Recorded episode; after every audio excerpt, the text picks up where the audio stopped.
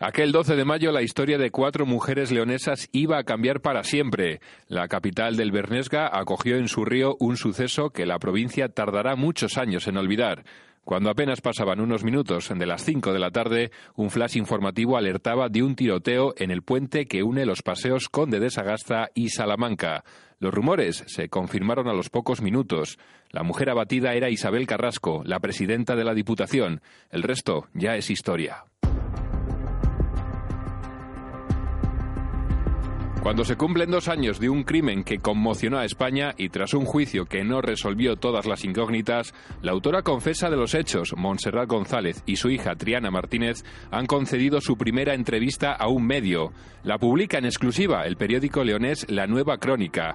En una primera entrega, este diario muestra la indignación de Triana por haber pasado todo este tiempo en la cárcel. Llevo dos años aquí por la puta cara y ahora no entiendo que yo espero que me dejen estar fuera esperando el recurso como Raquel, porque no me encuentro, es que no lo entiendo, ya no puedo más. Mi presunción de inocencia nunca se, nunca se respetó jamás por intentar evitar una cosa. Me ponen 20 años, pero estamos locos. Es la voz quebrada de Triana Martínez en la cárcel de Villayerro, situada en el municipio de Mansilla de las Mulas. Hasta aquí se desplazó la periodista Susana Martín, autora de esta entrevista en exclusiva. Con ella hemos hablado acerca de la actitud que mantiene Montserrat dos años después de disparar contra Isabel Carrasco. No hay ni un atisbo de arrepentimiento en la autora confesa del asesinato de Isabel Carrasco. Llama la atención porque llevan dos años en prisión y a lo mejor crees que ya habrían tenido tiempo para decir no debería haber hecho esto, mi hija también está en prisión, pero la madre reconoce, como dijo en el juicio, que no se arrepiente de nada, que lo volvería a hacer y que a una persona así que la única solución, dice ella, es matarla. Respecto a Triana, la periodista de la Nueva Crónica notó un cierto resquemor por la liberación de la policía local, Raquel Gago, a pesar de que la siguen esculpando de todo el caso. A Triana le queda quizá un, cierto resquemor y repite continuamente, Raquel está en la calle y yo tengo que salir, yo soy inocente, yo soy inocente, ¿no? La madre sí, le preguntamos si, si, qué le diría a Raquel dice que Raquel no tuvo nada que ver, que su hija tampoco, que lo único que cambiaría del caso si volviera atrás es que no que ellas no hubieran tenido absolutamente nada que ver, ¿no? Digo ya, pero es que de alguna manera o se implicaron o las implicaste o algo hay ahí que no, que no termina de cuadrar. ¿Cómo se ha desarrollado todo el proceso para conseguir entrevistar en la cárcel a madre e hija? Susana Martín nos cuenta los detalles de cómo se pergeñó esta exclusiva. Pues mira, esto empezó pocos días después del asesinato, ¿no? Nosotros aquí, ellas eran dos mujeres bien, entre comillas, de León, y había muchas dudas de, cómo dos, dos, personas normales y corrientes, en teoría, mataban a una persona a plena luz del día y en medio de la calle, en medio del centro de León. Entonces, pues nos hacíamos muchas preguntas y, nos imaginábamos que iba a ser complicado que hablaran. Pero días después, eh, primero escribimos a la madre y le dijimos pues que queríamos saber todas las incógnitas del caso y que queríamos saber su por qué, por qué había hecho eso, ya que ella ya era la autora confesa del crimen. Y nada, no hubo respuesta, claro. Pero nosotros pues seguíamos muy interesados en, hablar con ella y, y un tiempo después las volvimos a escribir.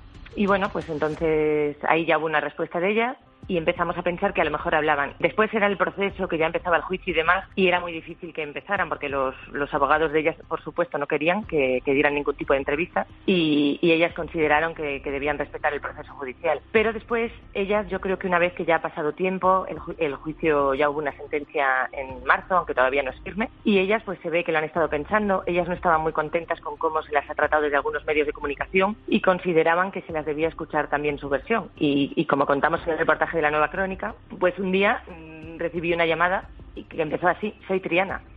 Y ahí te quedas sin palabras, ¿no? Porque tanto esfuerzo, tantos, tantos intentos y al final, pues mira, el periodismo es lo bueno que tiene, que al final, si insistes, insistes, pues al final a veces lo consigues.